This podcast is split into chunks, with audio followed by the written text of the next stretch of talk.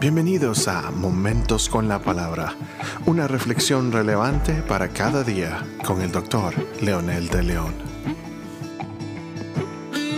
Saludos mis amigos, mis amigas, aquí estamos nuevamente en un nuevo episodio para compartir en el libro de Filipenses capítulo 1 versículos 9 y 10 que dice, Le pido a Dios que el amor de ustedes desborde cada vez más y que sigan creciendo en conocimiento y entendimiento.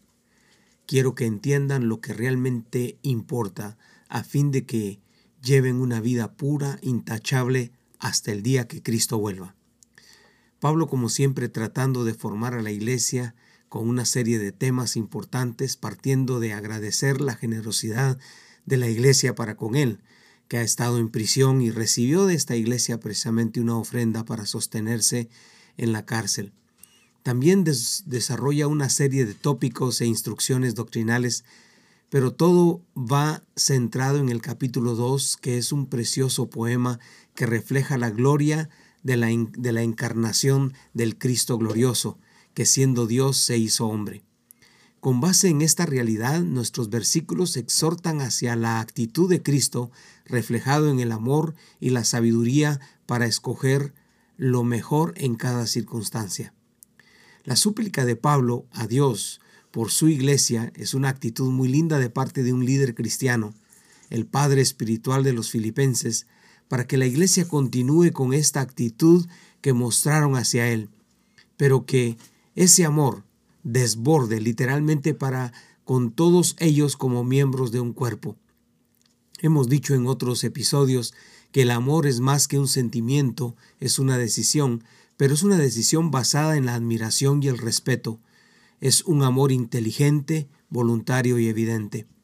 Desbordado, como menciona Pablo, significa que llevamos la segunda milla y damos la capa cuando se nos ha forzado a dar la camisa. Desbordado es poner la otra mejilla cuando nos han pegado en una. Luego Pablo agrega que sigan creciendo en conocimiento y en entendimiento. Estas dos palabras no son sinónimas. Conocimiento es adquirir letras, instrucciones, principios intelectuales, pero el entendimiento es aprender a aplicarlo en las circunstancias de la vida. Esto solamente se logra a través de un discipulado constante, voluntario y decidido, y por supuesto 100% bíblico. Un conocimiento sin entendimiento es como tener un mapa y no saber cómo usarlo. En este contexto, por lo tanto, es Dios el que toma un papel muy protagónico en nuestra vida. Y esa es la razón de Pablo al orar y pedirle a Dios que esta sea la realidad de los cristianos, especialmente los de Filipos. En esta acción de saber qué hacer con, con lo que recibimos, nos lleva al segundo deseo de Pablo. Quiero que entiendan lo que realmente importa, a fin de que lleven una vida pura e intachable hasta el día en que Cristo vuelva.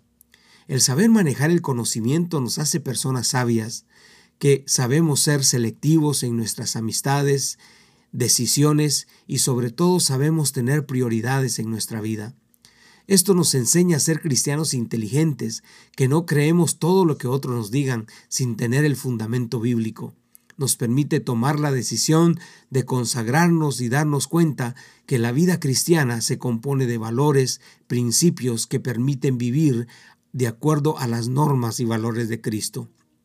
Este fue el deseo de Pablo y ahora es nuestro deseo y debe ser el deseo de todos los que tienen una familia, su familia nuclear y por supuesto todos aquellos que tienen una familia, la familia de la fe.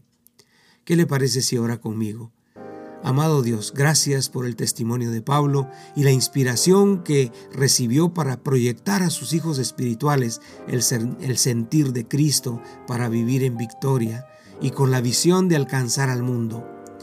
Hoy me presento ante, ante ti, Señor, para que tu Espíritu Santo moldee mi vida, mi vida a la forma del amado Cristo y mi vida muestre ese amor y pasión para ser testigo fiel. En el poderoso nombre de Jesús te lo pido. Amén.